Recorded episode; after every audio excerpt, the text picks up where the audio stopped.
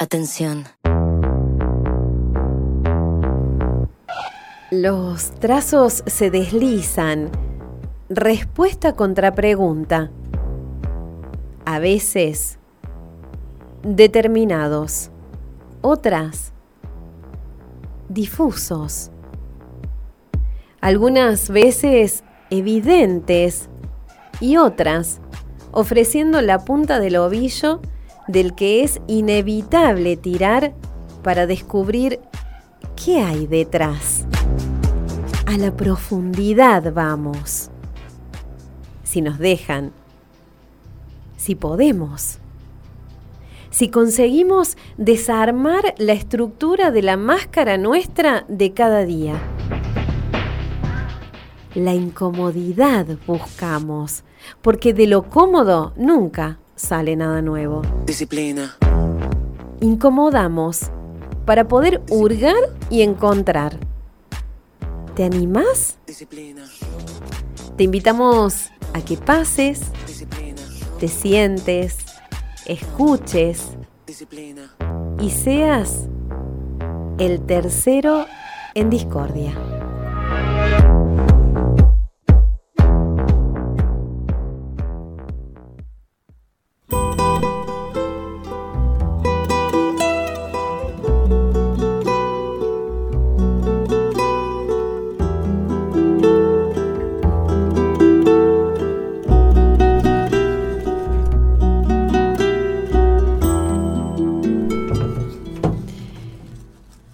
Recuerdo la primera vez que lo crucé, estaba en la explanada del edificio municipal preparado para hacer entrega de unos nuevos zootropos a recuperadores urbanos de la ciudad. La juventud que desprendía su aspecto contrastó inmediatamente con la seguridad con que afirmaba la explicación de lo que estaba haciendo. Eran otros tiempos, los de otra gestión municipal, y sin embargo la vocación pareciera estar intacta, esa que todavía lo lleva a plantear la necesidad de transformación para avanzar hacia un escenario mejor. Vamos a darle la bienvenida y a intentar conocer aspectos suyos que tal vez no sean tan visibles como aquellos que pude ver en esa oportunidad que les comento. Bienvenido, muchísimas gracias por estar acá. ¿Qué tal? ¿Cómo están? Eh, bueno, gracias por la invitación y también saludos a toda la, la, audiencia que nos está escuchando. ¿Qué posición, porque te he visto que te gusta hacerle al fútbol, qué posición ocupas en el equipo de fútbol? Mira, a partir de que fueron pasando los años, es como que fui retrocediendo en el, en el lugar de, en la posición donde jugaba. Siempre de chico jugué de, de volante central, muy agarrido. Eh, mientras me dio el físico es donde más me, pude eh, no lucir, porque siempre jugué en, en, fútbol amateur de las ligas, la Liga Roca, algunas otras ligas, pero era muy corredor, metedor, eh, con poco juego y después ahora ya de grande en la liga de profesionales me han mandado jugar de último hombre de dos porque es lo único que puedo hacer, ya las piernas no me dan para más. Eh, así que bueno, eh, pero es un poco, esa era, siempre digo yo, mientras pude correr, fui un jugador que cumplía porque corría y metía mucho, después bueno, ya ahora eh, puedo sumar en el tercer tiempo que adentro de la cancha. bueno, pero en eso te sentías cómodo, arremetiendo, digamos. Sí, sí, sí, sí. Siempre fui de, de, de un tipo que vive... Eh, adentro de la cancha lo vivo igual que, afuera, ¿no? Para mí es, eh, más allá de que sea entre amigos o lo que sea, eh, siempre trato de dar todo lo que, lo que tengo y era una de mis, de mi forma de mostrarlo era siempre con, con los dientes apretados, ¿no? Así que, que, es un poco lo... cómo vivo el fútbol, porque también es una pasión para mí, ¿no? Eh, anoche miraba San Lorenzo y, y la verdad que lo sufro mucho, soy hincha ¿Sos fanático, cuervo, cuervo ah. fanático. Eh, y la verdad que tengo mis cábalas, no importa si vamos primero, si vamos último, las cábalas se cumplen, el silencio, todo. Me duele mucho cuando no puedo verlo por, la, por las actividades de, de, de, de la gestión del trabajo, eh, soy un, un fanático del fútbol. Necesitas el silencio para ver a, a Sí, San Lorenzo. necesito estar muy tranquilo y concentrado porque cualquier cosa me, me- me saca de ese, de ese lugar para mí que es fundamental, que es entre San Lorenzo y yo, ¿no? Somos como, como dos cosas que yo no me las imagino separadas. Entonces, el respeto, digo, de- del silencio tiene que ver con el respeto hacia, hacia esos colores que, que los amo profundamente. ¿Coincidís con eso que dijo alguna vez Guillermo Franchella en la película El secreto de sus ojos? Que lo único que no cambia el hombre, no lo voy a decir como Franchella, claramente, él lo- dijo hermoso, pero um, que lo único que no cambia el ser humano es el color de la camiseta. Absolutamente. Eh, yo lo llevo tatuado. eh, tengo la Copa Libertadores del 2014. Para nosotros los hinchas San Lorenzo fue un logro histórico y, y es así. Yo creo que de eso no, no, no se modifica ni un centímetro el, el amor hacia los colores. ¿Sos competitivo? Sí, mucho. Eh, ¿Y cómo sos como perdedor o ganador? Me cuesta a veces eh, en el momento aceptar cuando, cuando uno le toca perder, digo, en, en distintos ámbitos de la vida, pero, pero soy a su vez de, de entenderlo rápidamente, ¿no?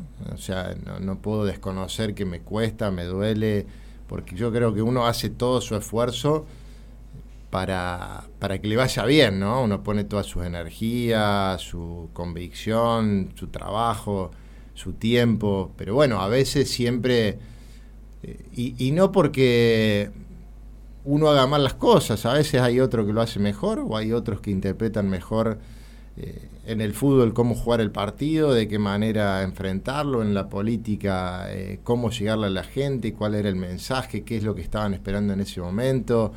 Eh, digo, yo creo que, que hay que entender a veces que, bueno, eh, más allá de que uno pueda dar todo y, y- comprometerse al 100%, puede haber alguien que sea mejor, entonces automáticamente eh, al, poco tiempo, eh, bueno, sé aceptar eh, y tratar de mejorar para ver cómo en, la próxima instancia o en, o en el próximo desafío uno lo trata de, imponer su visión, digo, porque en, en definitiva son diferentes visiones, diferentes formas y bueno, termina ganando una sola eh, y, y en este caso, repito, digo, uno trata de mejorar para la próxima. No te frena una derrota. No, no, para nada, para nada, porque hay algo muy adentro de cada uno que es la, el- la, la convicción para hacer lo que hace, ¿no? Y, y me parece que no debería, para aquellos que también lo acompañan y que están al lado y, y- y- y caminan al lado de, de uno, bueno, ante la, la situación de adversidad, bajar los brazos, ¿no? No, no es mi, no es mi forma y, yo digo, bueno, la vida también hay que vivirla de- de una manera en donde nos vayamos poniendo metas, vayamos teniendo desafíos, vayamos confrontando con otras ideas.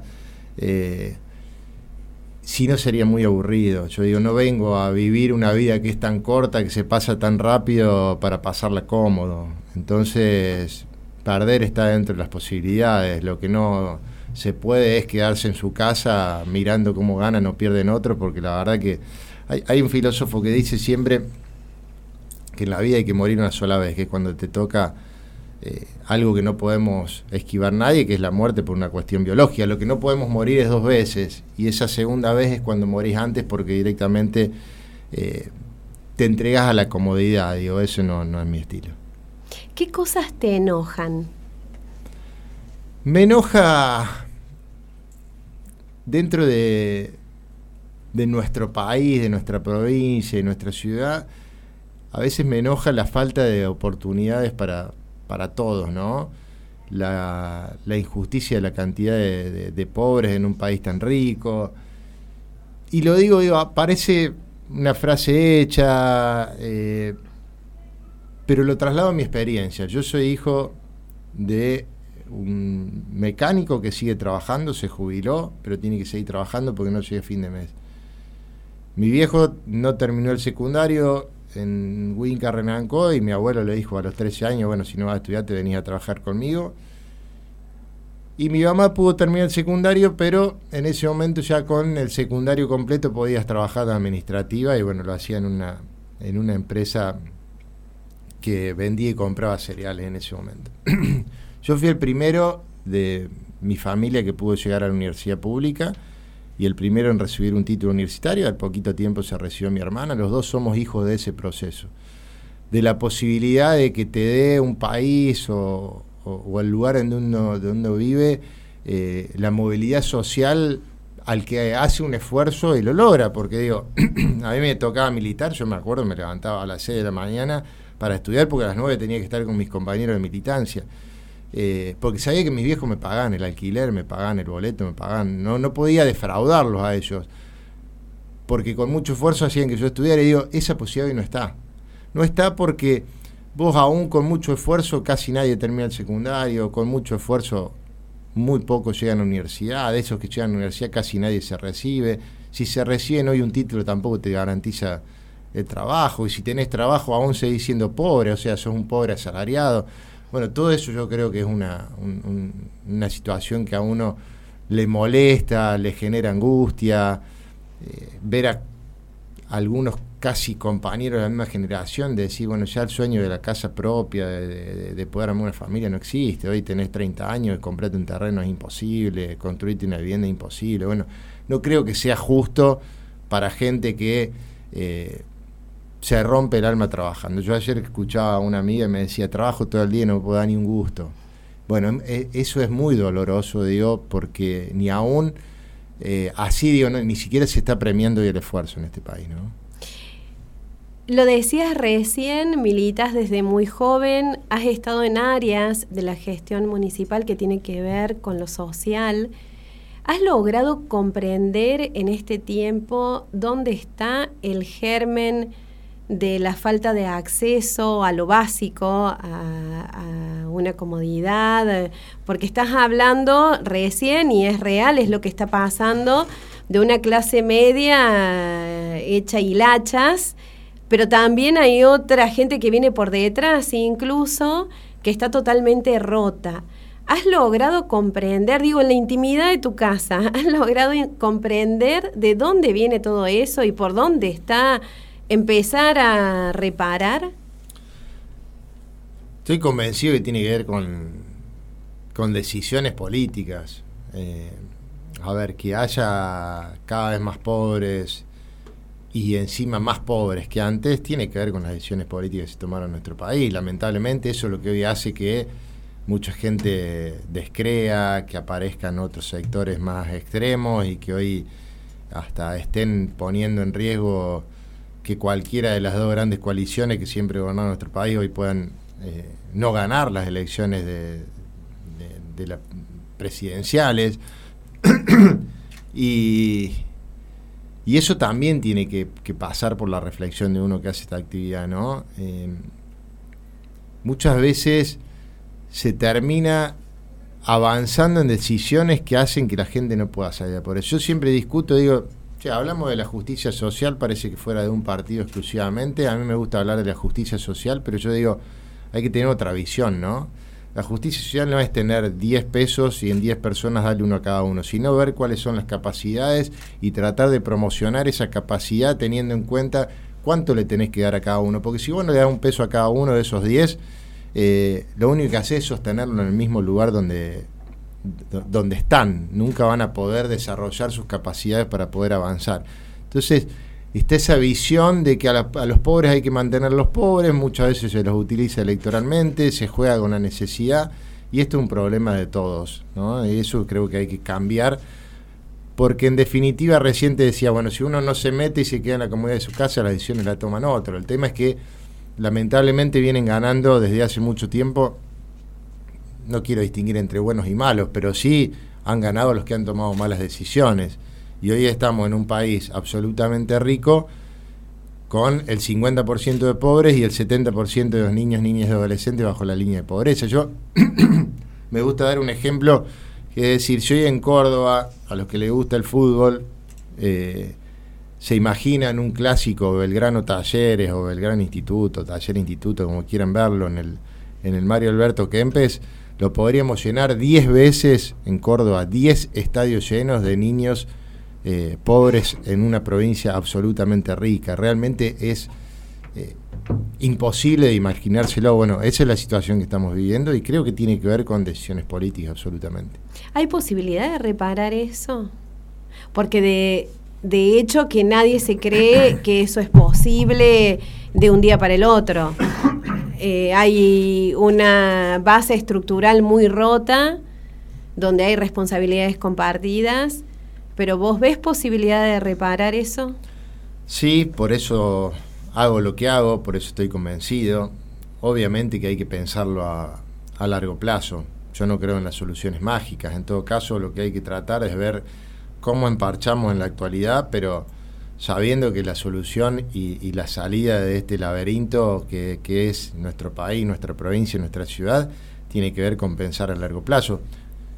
A ver, llevémoslo a la inseguridad. Obviamente que hay que castigar a aquellos que eh, cometen delitos. Hoy Río Cuarto está mucho más inseguro, los robos son cada vez más violentos, hoy capaz que te dañan con un arma blanca o te pegan un tiro para robarte una bicicleta, una moto, un celular. Bueno, hay que, hay que poner la urgencia ahora. Tenemos que tener más policías, más móviles, más cámaras. La justicia no tiene que ser una justicia que hace que un delincuente entre por una puerta y salga por la otra. Eso es lo urgente. Ahora, tenemos que empezar a pensar a 20 años, de cuando el niño nace, porque muchas veces está vinculado a la situación de crisis social económica, a la pobreza, a la droga. Entonces tenemos que hacer que desde el primer día el Estado lo acompañe, trabaje en la nutrición, porque si está bien nutrido, un niño puede empezar a tener una incorporación que no la tiene aquel que no accede al alimento, la estimulación temprana, los espacios de desarrollo infantil, ludotecas para que jueguen, acompañando en la primaria, que ingresen a la secundaria, educación no formal con tecnología desde el Estado municipal en todos los espacios comunitarios para llegar a capacitarlos en cosas que realmente eh, se puedan vincular al, al mercado laboral. Siempre se dice, bueno, eh, no hay que darle la caña y que se lleve a pescar. Bueno, pero hay que llevarlo a un lugar donde le demos la caña y haya pescado, porque si no la frustración de estos sectores es enorme.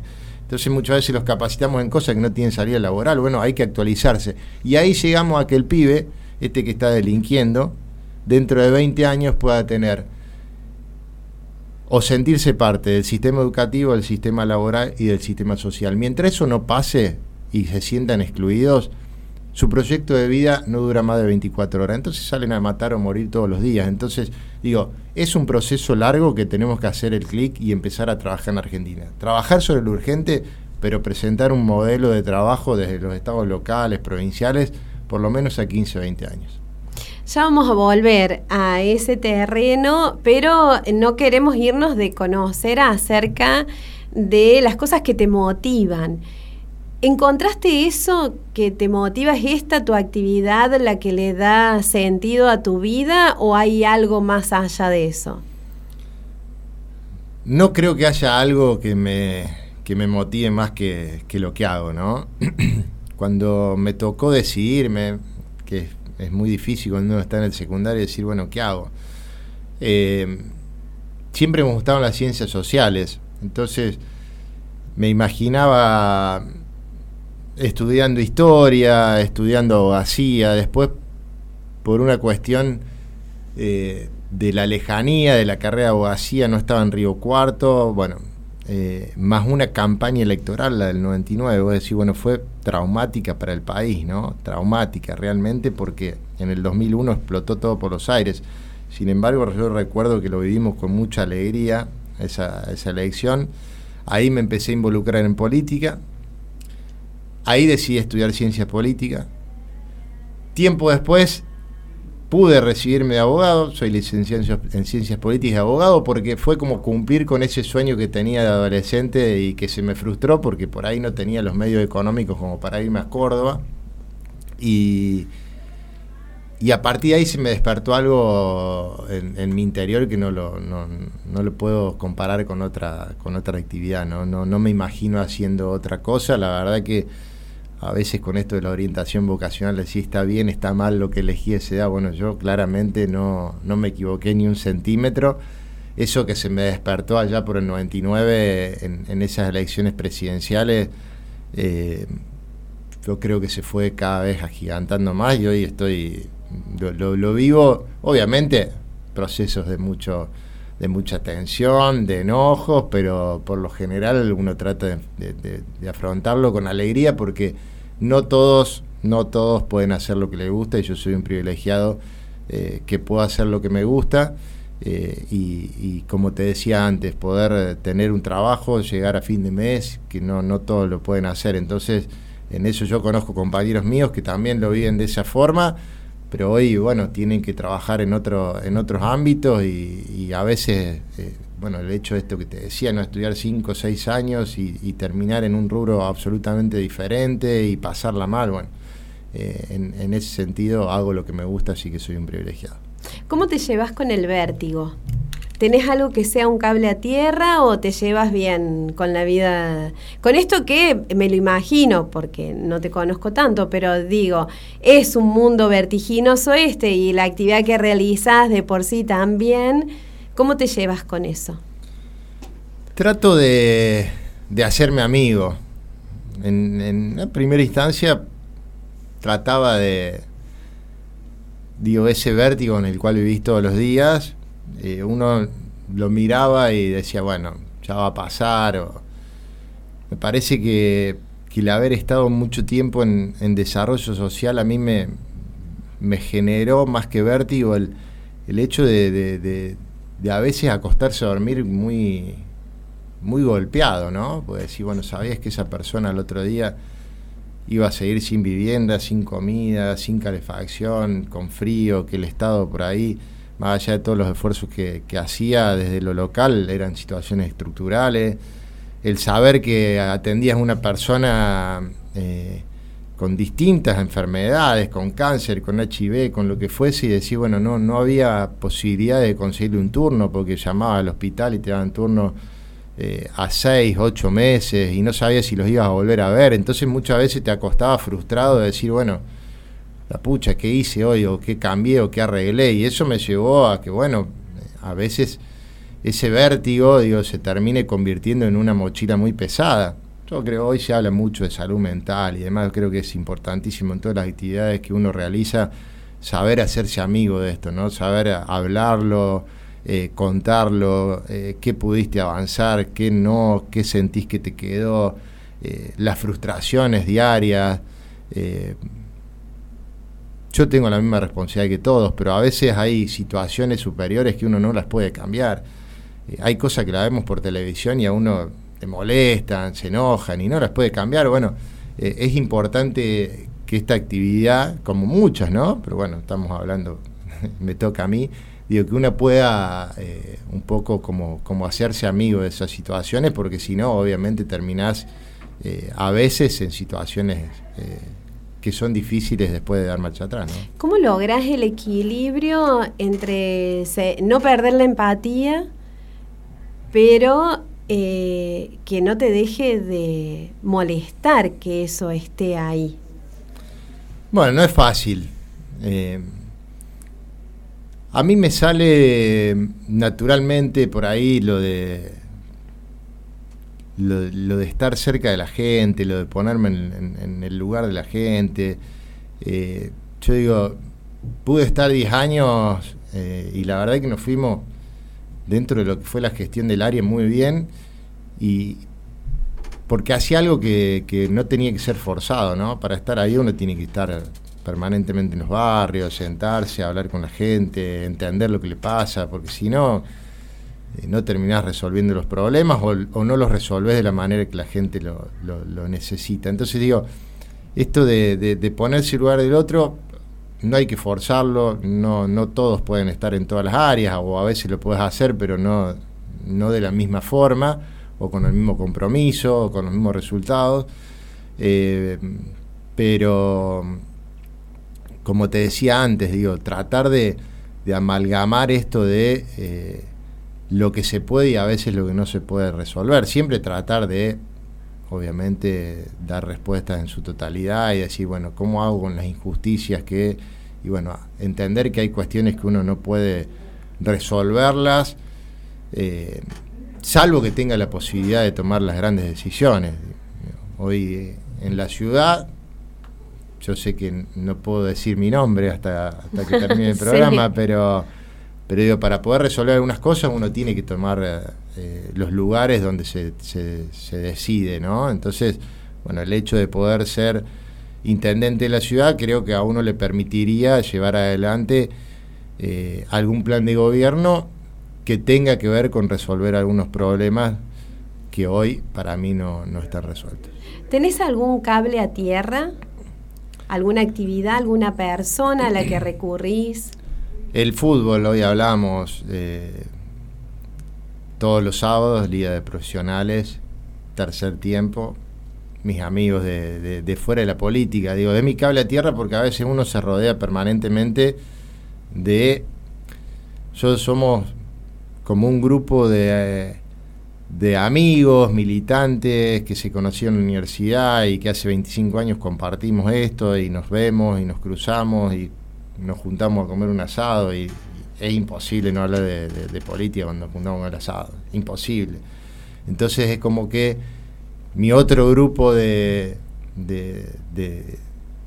que me gusta, que me encanta, que es el, el, fútbol, es como ir y saber que por durante 4, 5, 6 horas lo que nos quedemos hablamos de otra cosa que es absolutamente distinto a lo que vos podés hablar eh, o lo que se ve en televisión o lo que, bueno, cada uno desde su lugar charla, cuenta, bueno, eh, ese, ese es como el lugar eh, de escape que, que, encuentro y que eso no, no, lo, no lo negocio por nada, ¿no? ¿Qué tipo de personas te llaman la atención? Principalmente aquellos que que tienen la, capacidad de no, de no abandonar en, lo que están convencidos, ¿no? Eh, muchas veces la lógica de la realidad en la que vivimos es el cortoplacismo y los resultados. Y la verdad que yo conozco gente que no se ha dejado vencer por eso y que, y que a la larga han demostrado que, no sé si tenían razón, pero que lograron los objetivos más allá de haber a veces sentido seguramente la frustración de, de que en ese momento la realidad les decía que no.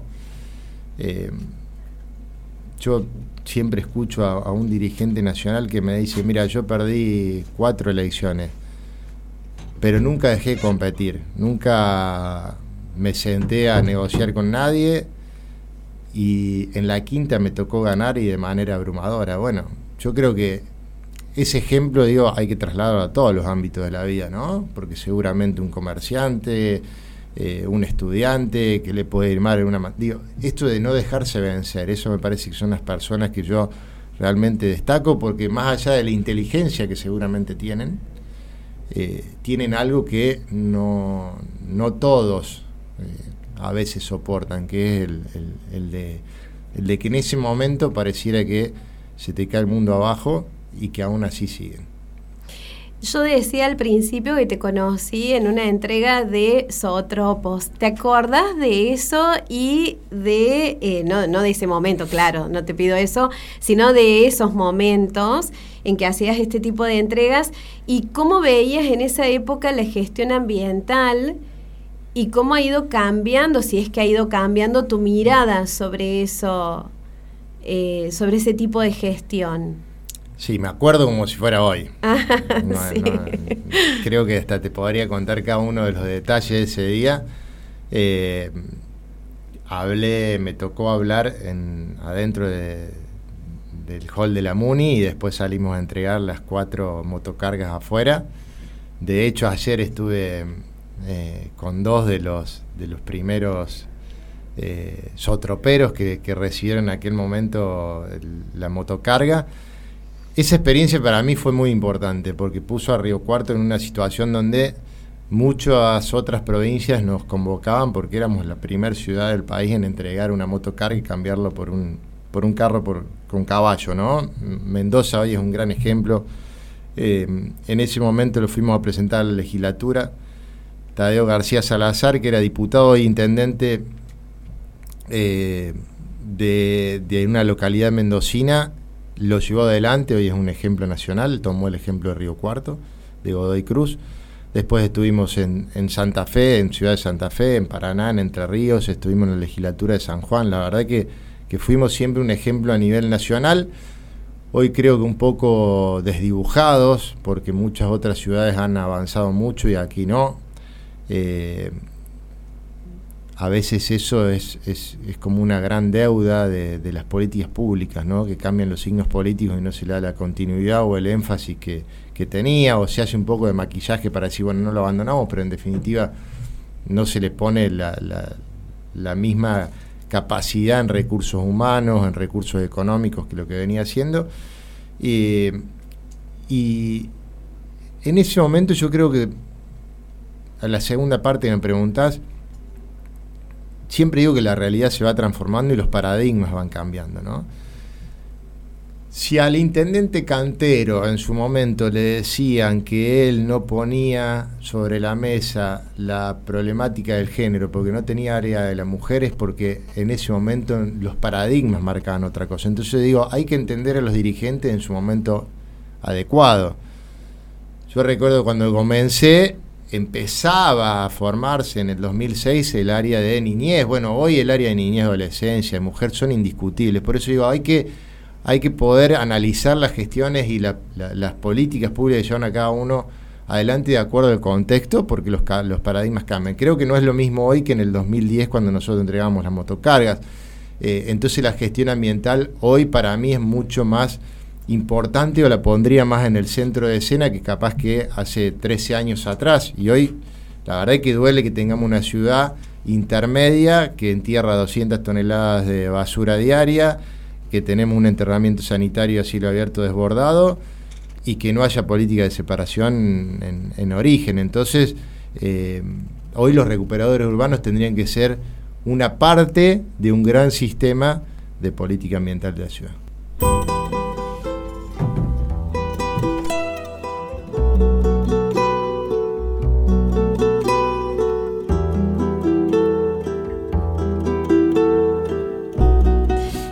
Quien hoy nos visita tiene un pasado en la gestión municipal, se fue notando a lo largo de la charla, lo dijo él mismo en el área de desarrollo social y tiene un presente en tiempo de campaña preelectoral.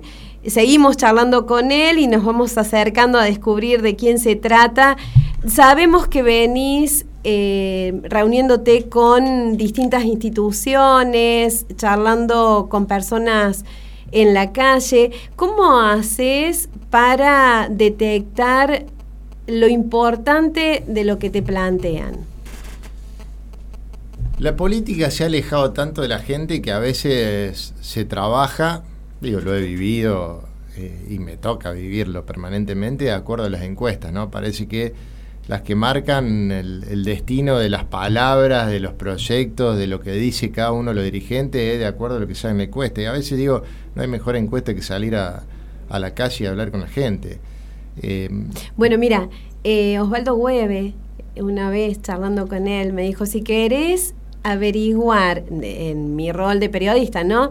Si querés averiguar por dónde pasan los temas importantes, nunca dejes de caminar la calle es, es tan fácil como eso, ¿no? Eh, nosotros tenemos, por ejemplo, como algunos, alguna sistematización de trabajo y decir, bueno, eh, hay dos días a la semana que siempre gente del equipo de trabajo marca, yo no, sé a dónde voy a ir hasta que ellos me, avisan, pero en, en mi rol, que no quiero decir cuál, pero siempre dos días a la semana yo salgo a caminar sin saber a dónde y a golpear puertas y escuchar y anotar las problemáticas de ese barrio. Porque si bien, digo, uno hoy puede hablar de inseguridad de transporte, pero después hay una situación particular de cada uno de los barrios, de las vecinales, que a lo mejor hasta por una cuestión de, de falta de gestión o de conocimiento del funcionario se puede resolver fácilmente, otras no. Pero cuando uno está ahí en la calle sabe poner cuáles son las prioridades, ¿no? Lo mismo con las instituciones en el último tiempo nosotros recorrimos más de 30 eh, empresarios de distintos rubros por las, las características de Río Cuarto, de servicios comerciales, del agro, de la industria. Y bueno, fuimos haciendo un trabajo muy, muy serio de cuáles eran las necesidades, de cuáles deberían ser, hacia dónde deberíamos ir. Bueno, vos fijate que hemos presentado un proyecto que seguramente se aprueba la semana que viene, que debate sobre las inversiones en la ciudad y surge a partir de esto, ¿no? No de una encuesta, sino de charlar y decir, bueno, ¿cómo regula el Estado? Y encontramos que a veces regula muy mal, con una ordenanza de eh, que, incluye a las grandes superficies del año 2000. Yo recién decía, bueno, los paradigmas cambian. Bueno, si nosotros no actualizamos las legislaciones, las inversiones no llegan a Río Cuarto, se terminan yendo a otras ciudades, Villa María, Villa Mercedes, San Francisco. Hoy el departamento Colón es el segundo de la provincia, nosotros quedamos tercero y tenemos una idiosincrasia de esa, ¿no? De frenar. Eh, yo no sé si tiene que ver con la comodidad o el no animarse a romper algunas estructuras. Entonces hay que pedirle a algunas, por ejemplo, instituciones emblemáticas de la ciudad que cambien la cabeza. Y si hay que pelearse con el CESI, hay que pelearse con el CESI, eh, pelearse en el sentido de debatir, de discutir, no porque te digan, no, no, no me dejes llegar a esta empresa porque pone en riesgo. Bueno, a ver, demostrámelo, no me lo digas solamente en, en palabras o, digo, porque a veces ese cruce entre las instituciones, también digo, la política tiene responsabilidad, la responsabilidad de decir, che, yo avanzo igual, avanzo igual, no me voy a dejar frenar. Pero también eh, a veces la presión de estos sectores, digo, doy el ejemplo en, esta ordenanza particular, obviamente que nosotros estábamos convencidos y no nos importó ir a debatir, fuimos, nos sentamos en su casa, le dijimos por qué pero esa visión a veces, viste, decir, bueno, no tenemos horario corrido porque acá dormimos la siesta, no jodamos con que vengan grandes inversores porque el comercio se pone en riesgo y cuando vos le preguntás no saben qué decirte, porque la verdad que el comercio está absolutamente cruzado por la venta online. Digo, no me quiero meter en, en, este proyecto en particular, eh, pero hay que hablar con las instituciones y también tener datos estadísticos y convicción de, hacia dónde uno quiere ir para que una vez que tenga el diagnóstico también puedas tener eh, soluciones o definiciones eh, con nuestra mirada para ver cómo hacemos para cambiar las cosas. Ahora para hacerte la pregunta que sigue, sí necesito que te presentes nombre y apellido y cómo te definirías. Bueno, Gonzalo Parodi, actualmente presidente del bloque de, concejales de Juntos por, Río Cuarto. Decía anteriormente, soy licenciado en Ciencias Políticas y también abogado. Me defino como una persona con, con, una, con un gran compromiso y vocación por lo que hago. ¿no? Nunca voy a, a dejar ni, una gota de sudor para, poder lograr los objetivos eh, y, hacerlo con, mucho, con mucho respeto hacia todos. Me parece que eso es importante. yo creo que soy una persona que la forma de tratar de contagiar al otro en la tarea que hago o en la actividad que hago es trabajando más que el resto. Entonces, eh, siempre digo, si yo tengo que dar el ejemplo, voy a estar tres, cuatro horas más que el resto para demostrar eh, de que uno está convencido para que el resto camine a la par. Entonces, eh, a veces creo que algunos errores los puedo suplir con eso, con, el compromiso y con las horas de trabajo. No, no, no me interesa eh, o, no, no me quedo en la comodidad de ponerme algún horario o de algo por el estilo. Soy de esas personas que salen y no saben a qué hora vuelve si está vinculado a la, actividad que realizo. Estás eh, en campaña también electoral porque sos precandidato a intendente, una interna que se va a dirimir en septiembre, si no tengo mal el dato. Si volvieras a la gestión municipal y en este caso estando al frente de la gestión municipal, ¿por qué tipo de hechos te gustaría que te recuerden? Viste que cada gestión, si uno mira para atrás, cada gestión tuvo su impronta. ¿Cuál te gustaría que fuera la tuya en el caso de llegar ahí? Recién hablábamos de, yo te lo, podría definir en, algunos, algunos ejes muy concretos. Recién decíamos de, de la cuestión ambiental. Me parece que me gustaría ser recordado por el que hizo una transformación de la política ambiental en la ciudad, que no dejemos una ciudad estancada en ese sentido, que no solamente podemos ver donde muchos ven basura, ver riqueza, porque la basura hoy se transforma, se vende, se genera energía, se generan puestos de trabajo, pero le damos una mejor vida a las futuras generaciones. Es como que todos pensamos en, en el ahora, en ver cómo vivimos nosotros y nadie está pensando en 20, 30, 40, 50 años en adelante. Creo que podemos generar energías alternativas en cada uno de los espacios del municipio para reducir el 30% del consumo, porque eso también eh, tiene un impacto negativo en lo, ambiental, eh, porque produce efecto invernadero. Pensar en cuidar el agua. No podemos consumir 600 litros de agua por habitante cuando tendríamos que estar consumiendo 100. Me tocó ir al Congreso Mundial del Agua, siempre digo, volví eh, asustado. Nosotros no es que estamos hablando de en 100 años, no, no. Eh, ya empezaron las grandes sequías, ya empezó a haber falta de agua. Lo veo acá en Uruguay nomás, que se están peleando para que el Estado garantice el mínimo para poder higienizarse y demás. Bueno, hay que cambiar la cabeza y me, gustaría decir, bueno, somos los que pusieron eh, el control en la medición del consumo de agua, los que hacen que Río Cuarto vuelva a ser una ciudad segura, que se pueda volver a hacer lo que hacíamos antes. Mira, yo me iba, eh, estamos enfrente de lo que hoy son las 400 viviendas, cuando vivían las 320 y nos íbamos factory caminando y volvíamos a las 6 de la mañana y no nos pasó nunca nada.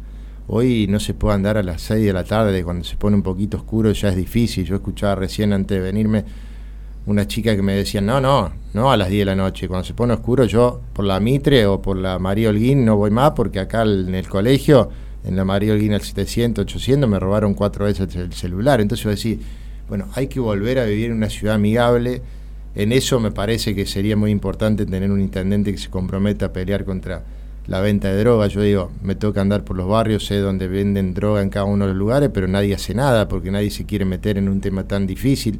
Yo digo, ser intendente para cortar cinta, la verdad que para eso me quedo en mi casa. Hay que hacer las cosas que a uno no, no le quedan cómodas. Y, y en todo caso, digo, quedar en la retina de los ciudadanos por eso, por decir, che, este vino puso coraje eh, y se enfrentó a los narcos. Acá tenemos el ejemplo del intendente de Venado Tuerto.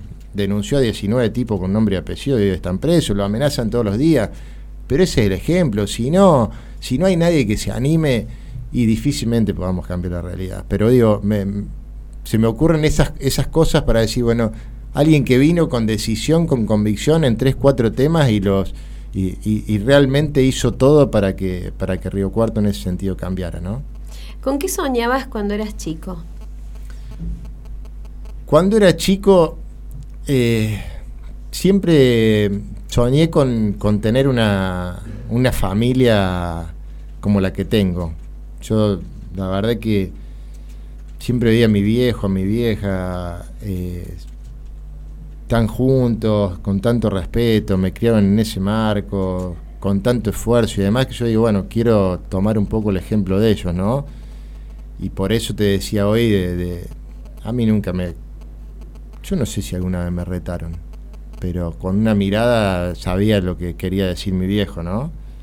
Un día volví del boliche y, no en las mejores condiciones y me miró dos veces y no lo hice más. digo, eh, ese respeto, y yo creo, digo, ojalá sea como él, como ella. Eh, ese siempre fue un poco mi sueño, ¿no? El de decir, bueno, eh, tratar de, cumplir con lo que ellos me, dieron, pero no como una obligación, ¿eh? porque hay, hay muchos jóvenes, chicos, bueno, yo ya soy grande, pero que vienen con la presión de cumplirle, no. Eh, digo, mi, sueño es poder eh, tener el, respeto de mis hijos que yo tengo por ellos y el respeto creo que de mucha gente que los conoce y, poder caminar por la, por la calle sin que, sin que nadie te mire de costado porque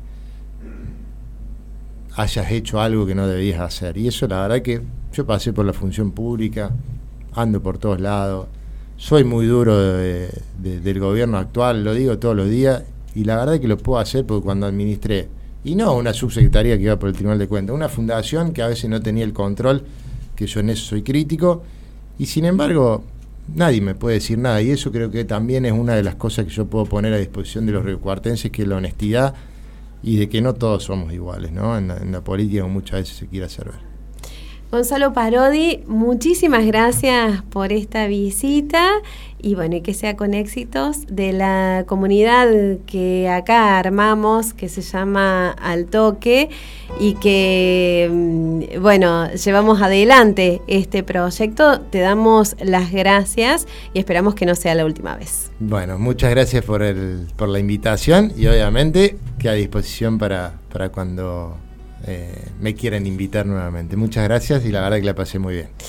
A ustedes que nos están escuchando, les agradecemos también la compañía, estar ahí del otro lado y sabes que el próximo lunes, a partir de las 20, nos volvemos a encontrar.